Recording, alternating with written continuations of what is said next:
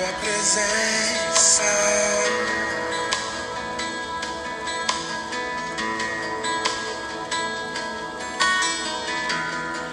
Olá, queridos, graças a Deus, realmente não há nada melhor, não há nada mais importante do que eu e você receber, ter né, em abundância o Espírito Santo, porque o Espírito Santo é quem nos convence do pecado, quem nos convence da justiça, do juízo, né? E de todas as coisas necessárias, né? Porque nós mesmos muitas vezes não sabemos como orar, mas a palavra deixa claro, o apóstolo Paulo diz, né, que o Espírito intercede em nós, ou seja, o Senhor manifesta em nós o Espírito Santo que nos leva a entender a vontade do Pai, a necessidade, né, do momento que o Senhor quer revelar para nós, né? Por isso que o livro de Atos dos Apóstolos é um livro muito importante onde mostra isso, né? Homens que ah, num determinado momento da vida ah, estava confuso ou se acovardou diante das situações, como qualquer um de nós muitas vezes faz, por mais que a gente faça promessas de amor e tantas coisas, mas porque estavam cheios do Espírito Santo, ali são usados pelo Senhor de uma forma tremenda, igual no caso do apóstolo Pedro, entre outros. Amém?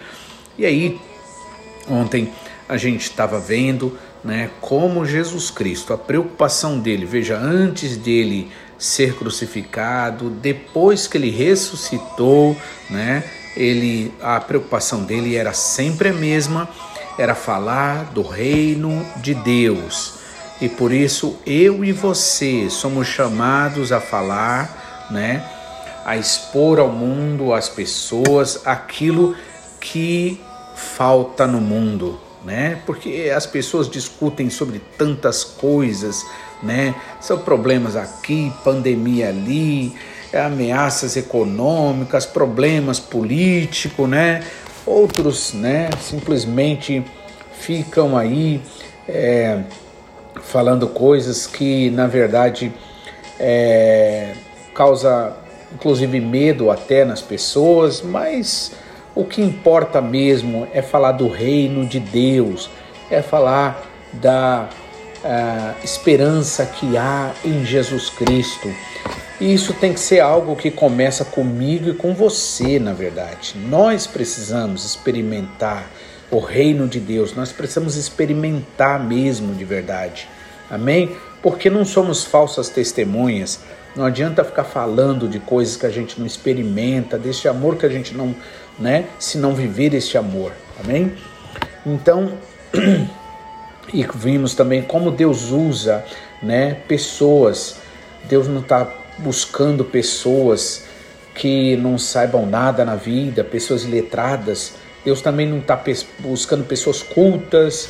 Ele só está buscando um tipo de pessoa, pessoa que ama o Senhor, que são humildes verdadeiramente, né, estão desejosos de receber, né, o dom do Espírito Santo para ser usado. Então, importa que eu e você sejamos encontrados nesta, né, nesta condição. Amém? Então, lemos até o versículo é, 4 né, que diz assim: certa, certa ocasião, enquanto comia é, com eles, Jesus comia com os discípulos, deu-lhes esta ordem. Né? Agora, aliás, na verdade a gente tinha lido até o 3, mas agora Jesus vem e dá uma ordem: não saiam de Jerusalém, mas esperem pela promessa de meu Pai, da qual lhes falei. Pois João Batista batizou com água, mas dentro em poucos dias vocês serão batizados com o Espírito Santo. Olha só, né? Primeiro aqui uma ordem, né? Em um sentido negativo, né? Ou seja, não, Deus muitas vezes, irmãos, vai dizer não para a gente sim, amém? A gente vive em um mundo onde as pessoas tentam, é, tentam diluir o evangelho ao gosto do mundo, ao gosto das pessoas. Vemos cada vez mais as pessoas estúpidas, grosseiras, insensíveis, né? Muitos se dizendo crentes, né?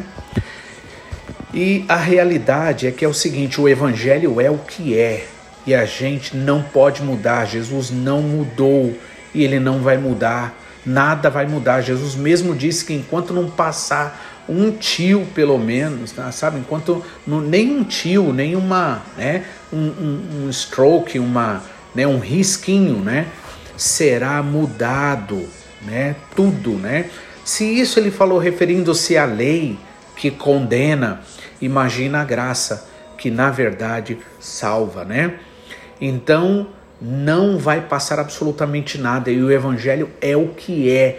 E se eu e você quiser experimentar o evangelho de verdade, nós temos que aceitá-lo na sua totalidade, né? E aí como é que começa o evangelho? O evangelho verdadeiro, a graça que a gente é, recebe, né? O nascer de novo, a manifestação do Espírito Santo né, se dá a partir do momento que nós aceitamos as condições que Jesus Cristo colocou para nós. E quais foram essas condições? Ele disse: Quem quiser vir após mim, negue-se a si mesmo. A gente vê um mundo, inclusive uma igreja adulterada, vamos dizer assim, eu digo numa totalidade, né?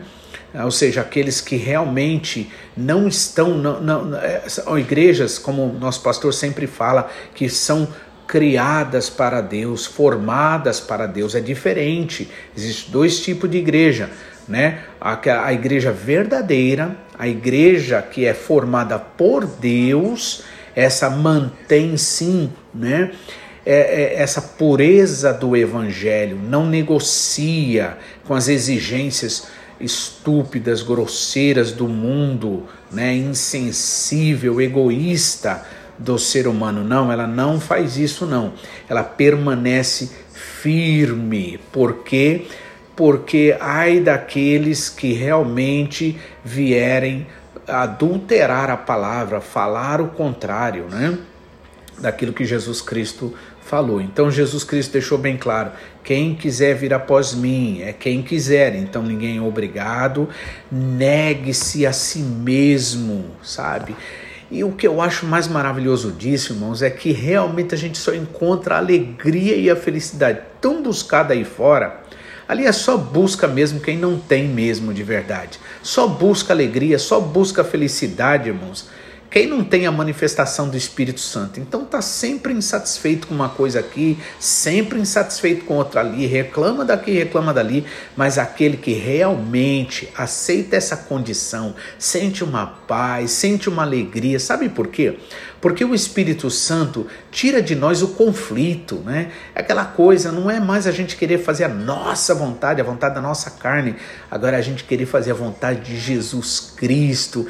E é aquela coisa gostosa, maravilhosa, que sinceramente não vale a pena a gente abrir mão por nada desse mundo. Então, Jesus Cristo deixou bem claro: se quiser vir após Ele, negue-se a si mesmo, tome a sua cruz e me siga. Ou seja, existe um custo no sentido de é, é, é, no sentido negativo, né, de abrir mão. Né? Quantas vezes a gente quer ficar carregando é, coisas aí a vida inteira, é, sabe, é, fardos, né? Quantas vezes a gente quer, quer quer agradar a Deus e a nossa carne, e a única coisa que a gente realmente sente é aquele peso, é aquela, é como se você fosse viajar. O mais gostoso de uma viagem é você ir com o menor bagagem possível, né? Para que você possa curtir bem a, a, a, a viagem, as coisas. Então, mas muitas vezes é, é, isso que a gente quer, e a Bíblia deixa bem claro: Deus não divide a glória dele com ninguém. Ou a gente realmente se entrega para ele, ou a gente confia nele, ou a gente aceita tudo que ele tem para nós, ou caso contrário, a gente vai seguir a nós mesmos, a qualquer outra coisa. Então, por isso Jesus disse, né? Quiser vir após mim, negue-se a si mesmo, tá?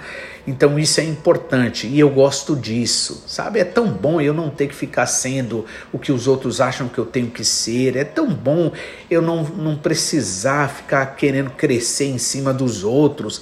É tão bom eu, eu, eu ter essa alegria como de uma criança que Tipo, sabe, a gente tá sempre alegre, mesmo nas coisas mais simples, sabe? Sabe agradecer as coisas mais simples que muitas vezes é, é, vai escapar do mais é, é inteligente e aguçado escritor, né? Então, coisas assim maravilhosas, né? Então, por isso é necessário a gente realmente deixar tudo, amém? E eu faço esse convite para você hoje, hoje, né? Nesse dia, nessa hora que você está ouvindo. Espero que seja de manhã, porque geralmente é a melhor hora da gente se encher das coisas de Deus é de manhã mesmo, na hora que você está tranquilo ali, né? E você realmente, sabe, não vale a pena a gente ficar tentando impor, fazer a nossa vontade. Quantas pessoas tentam manipular o mundo espiritual, tantas pessoas mani querem manipular a Bíblia, quantas pessoas fazem uso até mesmo de versículos da Bíblia, mas de forma bastante egoísta, bastante. É, é, vamos dizer, ridícula, né? Ridícula, porque a coisa chega a ser ridícula mesmo. Gostoso, irmãos, é isso aí, é a gente ser livre. E olha, eu vou ser honesto, sincero para você, sabe? É um testemunho na minha vida. Eu vejo o quanto eu me sinto livre em Jesus. E eu gosto muito disso, sabe? Eu não preciso de tentação, de ficar querendo ser melhor do que os outros, ficar competindo com ninguém, achar que os outros são ameaças para mim, porque não são, não é, ninguém é. E o problema nunca está fora. Operando Deus, quem impedirá? Se Deus é por nós, quem será contra nós? Não é verdade? Então eu não tenho essa preocupação de ficar é, preocupado com o que os outros pensam, deixa de pensar. Quando alguém chega, olha, é, Pastor Lucas, Deus te usou, poxa, foi, foi muito bom. Eu fico alegre, fico feliz, você sincero, você honesto. Mas sabe de uma coisa? É suficiente eu saber quem eu sou. É suficiente eu saber que se não fosse Deus na minha vida, se não fosse o temor do Senhor para me guardar, para me livrar, tá? Eu seria tão igual ou pior do que qualquer outro aí fora. Então, sabe de uma coisa? A melhor coisa é a gente estar nessa intimidade da nossa vida com Deus. Por isso, Jesus Cristo diz para você: não se ausente de Jerusalém, ou seja, não saia desse campo da graça, desse campo de proteção, desse campo de amor, desse campo de atuação do Espírito Santo, sabe? Deus não atua em qualquer lugar, não, sabe? Deus só atua no lugar onde a graça dele realmente ela pode fluir, correr livremente. Então, na verdade, igual uma música que eu gosto bastante do Estevão é, Queiroga, né, que diz assim: Deus só abre a porta onde Ele está. Amém? Deus só abre a porta onde Ele está. Então, se você realmente né, é, é, ser cheio do Espírito Santo, amar o Senhor, buscar a Ele, querer Ele acima de qualquer outro interesse aqui na terra, sabe o que vai acontecer? Sabe, você não vai ser enganado em entrar em porta que Deus não está, porque Deus não vai abrir uma porta onde ele não esteja. Então, fique em Jerusalém, tá? Fique na comunhão.